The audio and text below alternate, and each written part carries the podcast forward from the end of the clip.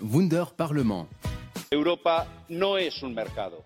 Les 60 000 demandeurs d'asile. L'événement historique le plus important. In questa situazione particolare.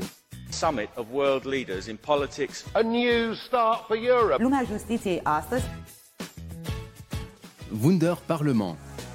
Tous les mercredis à 17h, politique, point de vue, actu, Radio MNE tutoie les questions européennes. En direct du Parlement européen de Strasbourg. Pauline, Jonathan et Judith vont vous parler d'un sujet qui a fait beaucoup de bruit, les Panama Papers, avec notre invitée Virginie Rosière, eurodéputée socialiste. Bonjour. Bonjour. Bonjour, aujourd'hui mercredi 13 décembre, les eurodéputés ont voté des propositions pour lutter contre l'évasion fiscale suite au scandale des Panama Papers du 3 avril 2016. 18 mois après cette enquête, des changements plus ou moins radicaux ont pu être observés. Mais avant d'aller plus loin, revenons brièvement sur ce que sont les Panama Papers. Qu'est-ce que sont les Panama Papers? Alors il s'agit du nom donné à l'une des plus grandes enquêtes de ces dernières années concernant l'évasion fiscale menée par plus de 380 journalistes du monde entier. Les Panama Papers, c'est 11 millions de documents concernant plus de 200 000 sociétés écrans créées par le, cabinet d'avocats Mossack Fonseca, spécialiste du montage de financement. Pour rappel, les sociétés écrans sont des sociétés fictives qui permettent de cacher des transactions financières. Toutes ces sociétés ont permis à des milliers de personnes, comme des sportifs, des hommes d'affaires ou encore des hommes politiques, d'échapper à l'impôt. Mossack Fonseca, c'est quoi exactement? Alors, il s'agit d'un cabinet d'avocats qui est rémunéré pour créer des sociétés écrans et qui offre à leurs clients une autre identité pour plus de discrétion. Mossack Fonseca possède une quarantaine d'antennes en Europe, en Chine ou encore en Amérique du Sud et il emploie plus de 500 personnes. Mais alors, est-ce que tout ça est légal? Eh bien, tout le problème est là. Ce n'est pas illégal car l'évasion fiscale tire profit des failles du système. Or, pour créer ces sociétés, il faut répondre à des critères précis, comme par exemple ne pas être assujetti à l'impôt sur la fortune. Ces sociétés sont souvent utilisées pour dissimuler de l'argent au fisc ou encore pour blanchir de l'argent de sources un peu douteuses. Dernièrement, un nouveau scandale a éclaté, celui des Paradise Papers, qui concerne cette fois-ci de grandes firmes multinationales. Paradise Papers il concerne des personnes comme les Panama Papers, mais cette fois-ci, de grandes firmes multinationales sont impliquées comme Apple ou Nike. De plus, les Paradise Papers ne sont pas connectés avec un endroit spécifique, mais divisés dans le monde. Alors, nous avons le plaisir de recevoir Virginie Rosière, eurodéputée du groupe de l'Alliance progressiste des socialistes et des, et des démocrate pardon, au Parlement européen. Merci et euh, merci de votre présence et bonjour. Alors, durant ce vote, une majorité a approuvé les recommandations, dont une meilleure transparence sur le système fiscal. Euh, en d'autres termes, ça signifie quoi? C'est euh, effectivement, donc aujourd'hui, on votait euh, les conclusions d'une commission d'enquête, la commission euh, dite PANA, qui a été créée après justement les révélations sur les Panama Papers. Juste pour donner un peu le contexte, c'est pas le premier scandale d'évasion fiscale qu'on a, c'est pas la première commission qui se crée. on a d'abord eu le scandale LuxLeaks qui a conduit à une commission spéciale sur ces sujets-là, qui s'est prolongée dans les Panama Papers. Donc là, c'est le vote de ces conclusions.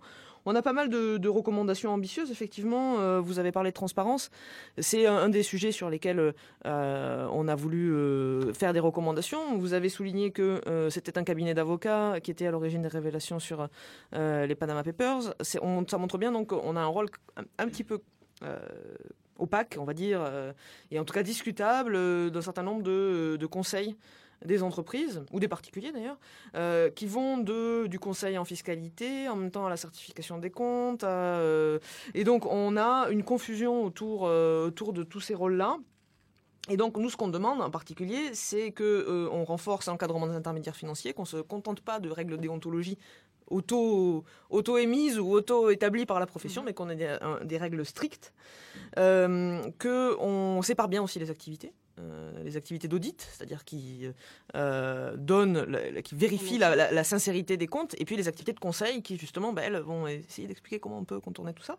Euh, donc ça, c'est vraiment, et puis avec une aussi euh, une question de responsabilité de ces intermédiaires, parce qu'aujourd'hui c'est euh, euh, c'est les, les entreprises qui sont mises en cause, mais euh, poss- possiblement si on y arrive, ou les particuliers. Mais euh, quelque part, les conseilleurs euh, ne sont pas les payeurs et ne sont pas euh, mis devant ces responsabilités-là, alors qu'ils ont un vrai rôle, de, une vraie complicité euh, dans, dans justement ces mécanismes d'évitement, d'évasion, voire de fraude fiscale. Donc c'est un des points forts effectivement de, de notre rapport. Mais si c'est des recommandations, comment on les applique Après, ça demande qu'on mette en place des législations, des lois. Pour l'Union européenne, on appelle ça des directives ou des Mhm. règlements. C'est euh, un mécanisme euh, un petit peu plus compliqué, puisque je ne sais pas si vous avez une bonne vision des institutions européennes. Un petit rappel pour ceux qui n'ont peut-être plus ça en tête. Ouais, Euh, on a, un peu comme dans toutes les démocraties avancées, hein, on a d'un côté un exécutif, un gouvernement, qui est dans le, la mise en œuvre, dans l'action publique, et puis vous avez à côté deux co-législateurs qui sont là pour définir les lois. Euh, ça part du principe de séparation des pouvoirs. Vous avez euh, une entité, une institution, en l'occurrence deux, qui euh, c'est le Sénat et l'Assemblée en France, hein, qui euh, définissent les lois, qui définissent les règles, et une, autre entité indépendante, le pouvoir exécutif, qui est chargé de les appliquer. Néanmoins, on a quand même une articulation entre les deux, et en général, c'est le pouvoir exécutif qui mm, a l'initiative, qu'on appelle l'initiative législative, c'est-à-dire que c'est lui qui va décider de proposer un texte. Et bon, nous, c'est la Commission européenne. Donc là, le Parlement est dans son rôle quelque part de représentant des citoyens, d'enceinte politique, pour se saisir d'un sujet et dire attendez, nous, on a, on a mené une commission d'enquête, euh, justement, euh, de manière indépendante, pour voir comment sont mises en œuvre aujourd'hui et comment fonctionnent euh, les règles. Quelles sont les règles et comment elles fonctionnent, comment elles sont appliquées en matière de fiscalité, bah, d'identifier les problèmes et de dire voilà, on considère qu'il y a des problèmes, on considère que les solutions pour ces problèmes, c'est ça. Et maintenant, on met ça sur la table et c'est à la Commission européenne de faire des propositions. Alors, je sais que euh, y a une- on a l'impression parfois que les choses n'avancent pas très vite, qu'il ne se passe pas grand-chose. Je voudrais quand même, euh, là aussi, euh, nuancer cette vision-là. On a pas mal avancé depuis trois ans. Euh, en fait, en, en trois ans, je pense qu'on a plus avancé que beaucoup plus avancé que en- dans les dix ans qui ont précédé. Ça vient d'une forme de volontarisme, d'une prise de prise de position très ferme de, du, par- de ce Parlement, comme ça a été le cas, comme je vous le disais, dans les différentes commissions et Mhm. encore avec les conclusions des Panama Papers. Ça vient aussi des scandales et de la pression de l'opinion publique et des ONG. Et ça aussi, c'est quelque chose de très précieux pour nous. Euh, en tant que parlementaire, on est pleinement mobilisé, on joue notre rôle dans, le débat public, mais on, est encore plus efficace quand on arrive à, avoir cette mobilisation conjointe des citoyens, des ONG et puis des politiques. Donc, on a eu déjà, si vous voulez, on pourra détailler un certain nombre d'avancées en matière d'évasion, euh, enfin de lutte contre l'évasion fiscale. Là, euh, clairement, le point fort, le point dur qui va, qui, qui est dans nos recommandations, c'est cette question de, de la, des intermédiaires, justement. D'accord. D'accord. Euh, donc, vous nous avez montré que vous avez avancé par rapport euh, aux, meilleures, aux années d'avant. Mais pourquoi certains pays d'Europe euh, ne figurent toujours pas dans cette liste de l'or des paradis fiscaux? Ah, ça c'est une vraie question. Euh, vous avez vu qu'il y a une dizaine de jours, on a eu une première liste. Une première C'est- Quand je vous dis quelque chose avance, c'est quand même, c'est quand même ça aussi un signal. Ça, avant, l'Union européenne n'avait pas de liste de paradis fiscaux. On a identifié euh, les, les- les paradis fiscaux n'existaient, enfin, de fait pas, puisqu'ils n'étaient pas définis et euh, identifiés et, et désignés euh, par par, par l'Union européenne. Donc c'est une première et c'est une première, un pas dans la, vraiment un, un pas important dans la bonne direction. Une fois qu'on a dit ça, on peut quand même regarder ce qu'il y a dans cette liste et là on se rend compte que bon, c'est un pas, mais il en reste quelques autres à faire. Euh, en particulier, on a des pays qu'on aurait attendu de voir dans les paradis fiscaux et qui n'y sont pas. On, voit, on, a- on y a mis la Mongolie, on n'a pas mis le Qatar, par exemple. Bon, je sais pas, Peut-être parce que c'est moins embêtant euh, euh, politiquement de mettre en cause la Mongolie que le Qatar. donc voilà. Et puis, effectivement, dans cette liste, il n'y a, pas de- il y a pas de pays européens. Et euh, dans le texte qu'on avait voté, nous, en, commission, justement, en, sortie de commission, avant que ça passe en plénière, parce que là, euh, aujourd'hui, on était dans tout le, avec tout le Parlement représenté, nous, on avait identifié on a dit il faut, être clair, il faut dire les choses. Euh, Il faut identifier aussi les États membres quand ils sont à l'intérieur de l'Union européenne, parce qu'il y a des paradis fiscaux à l'intérieur de l'Union européenne. On en avait identifié quatre. Que je vous dise pas de bêtises. On avait identifié le Luxembourg, Malte, Chypre et les Pays-Bas. Ça a été un sujet de controverse. Euh, la droite du Parlement ne voulait pas euh, qu'on fasse figurer explicitement euh, dans nos conclusions des pays de l'Union européenne. On a Ça- voté l'amendement. ambigu comme, comme concept si euh, l'Union européenne veut lutter contre la fraude fiscale, mais ne veut pas euh, que ces pays euh, Ah, mais membres. moi, je suis bien d'accord avec vous. hein. C'est pour ça qu'on l'a poussé jusqu'au bout. On a voté ce matin. C'est un crève-cœur. On a perdu à une voix. Hmm. Donc, je ne vous cache pas que euh, je l'ai encore euh, un petit peu mauvaise. Euh, bon, ça veut dire quand même qu'on est sur des sujets sensibles. On n'est pas loin, on n'est pas loin d'y arriver. On n'a pas réussi ce coup-là. Il faut aussi que chacun prenne ses responsabilités politiques. hein. Enfin voilà, c'est quand même quand on nous, est dans une période où on nous explique que la gauche et la droite c'est pas pareil. Bah là, on avait le- l'hémicycle coupé en deux et on voit bien qui, défend quoi. Donc voilà. Pas pour, on n'a pas réussi ce coup-ci, mais on avance et j'espère, j'espère au prochain coup. Euh, Pensez-vous qu'avec ces recommandations, un autre scandale de ce type pourrait être évité? On le souhaite. On le souhaite. Euh, on, va, on rend les choses. Ce qui est, important, c'est que euh, on rend les choses de plus en plus difficiles pour ceux qui veulent se cacher, pour ceux qui veulent frauder. On n'a pas l'arme absolue, on n'a pas, on peut pas effacer. J'aimerais bien vous dire que c'est bon, on a la solution, euh, comme à l'époque, vous vous souvenez Sarkozy, maintenant les, les paradis fiscaux c'est fini. Euh, bon, on voit ce qu'il en est, donc je vais pas vous raconter des histoires comme ça. Euh, ce qu'on fait, c'est qu'on rend les choses plus difficiles. Euh, on, on explique aussi que c'est pas légitime. Et à partir du moment où c'est pas légitime, il faut faire en sorte que ce soit pas légal. Et, et si c'est pas légal, ça veut dire que bah, si vous allez euh, essayer de, de frauder le fisc ou d'évader le fisc, eh ben, du coup, vous, êtes responsable et vous, en euh, supportez les conséquences et possiblement vous en supportez des sanctions. Euh, donc c'est ça tout, notre, tout notre travail.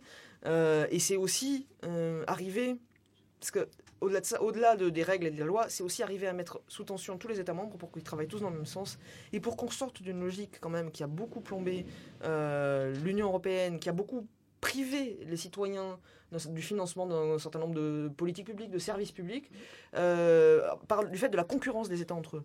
Euh, quand vous, vous voyez que, bah, euh, par exemple, euh, les, vous avez des sociétés Apple, Apple, par exemple, ne- non, en Irlande, paye sur ses bénéfices 0,01% Et c'est ce qu'on a- de taux d'imposition. Mm. Quand la PME du coin elle est à 33% de- d'impôt sur les bénéfices, on se dit qu'il y a quand même un problème. Euh, et donc cette concurrence fiscale elle fait du mal à tout le monde. C'est de la concurrence déloyale entre les entreprises, ça prend au petit pour donner au gros, et ça prive euh, les citoyens de, ressources. Donc euh, cette, voilà, cette pression politique, elle va aussi servir à mobiliser les services fiscaux des États pour que plutôt que de travailler en concurrence, ils travaillent en coopération pour essayer d'être le plus efficace possible. Et justement, en parlant de citoyens, une dernière question. Nous, en tant qu'euro-citoyens, est-ce qu'on peut avoir un impact sur euh, tout ça Parce qu'on se sent un peu lésé par rapport à, à tous ces scandales fiscaux où nous, on paye nos impôts et finalement, d'autres personnes, non. Bah, c'est euh, déjà une prise de conscience de, euh, du fait que, bah, en tant que citoyen, on a le droit d'avoir un, un- un- un avis et de dire que des choses qu'on trouve pas normales. La mobilisation citoyenne, j'en parlais, par biais, par voie de pétition, par le- le- le- l'engagement militant dans des associations, dans des, dans des ONG. C'est aussi euh, être un petit peu critique quand vous avez euh, des personnalités euh, qui sont euh, alors ça s'y prête pas forcément, surtout quand on, on est en plein, en plein hommage et en plein obsèque. Mais bon, il y a quand même des personnalités qui sont des évadés fiscaux, euh, des évadés fiscaux notoires. Euh, Peut-être qu'il faut avoir ça dans, dans un coin de sa tête et se dire que c'est pas, ouais, continuer à pointer du doigt le fait que c'est pas, c'est pas acceptable. Parce que je sais pas si vous avez vu la campagne d'Oxfam ces derniers temps. J'invite à chercher sur internet, à aller voir la petite vidéo qu'ils ont faite pour expliquer concrètement, rendre visible concrètement ce que c'est l'évasion fiscale, ce que c'est en moins pour les hôpitaux, pour l'école, pour l'enseignement. Donc euh, ça a des impacts réels et concrets sur notre vie de tous les jours. Et puis vous parlez d'engagement citoyen, moi je voulais quand même mettre aussi le doigt sur euh, des citoyens un peu particuliers euh, qui sont les lanceurs d'alerte. Vous, avez- vous savez que LuxLeaks, c'est deux salariés qui ont dénoncé ce qui se passait dans leur entreprise, qui en fait était un cabinet de conseil qui montait des mécanismes d'évasion fiscale. Aujourd'hui, c'est eux qui, qui ont été devant le tribunal, c'est eux qui ont été condamnés. Euh, le cabinet de conseil ne l'a pas été, les bénéficiaires euh, de ces mécanismes ne l'ont pas été, et le Luxembourg ne l'a pas été. Donc les seuls qui en subissent les conséquences, ce sont justement ces citoyens-là. Et moi, je pense qu'on doit les protéger. C'est pour ça que dans euh, les Panama Papers, et puis encore plus dans un rapport que j'ai défendu au mois d'octobre, on demande une protection des lanceurs d'alerte. Ce sont des vigies citoyennes, ils sont nécessaires à la démocratie, ce sont eux les héros, ce ne sont pas les coupables. Donc on doit vraiment là aussi inverser, inverser cette logique et reconnaître cette forme d'engagement citoyen. Très bien. Bah, merci beaucoup en tout cas d'avoir répondu à, à nos questions, Virginie Rosière. Et euh, donc c'est un, un long chemin qui attend. euh. On a bien avancé, mais effectivement, euh, on a encore un long chemin devant nous. Merci beaucoup en tout cas. Merci à vous.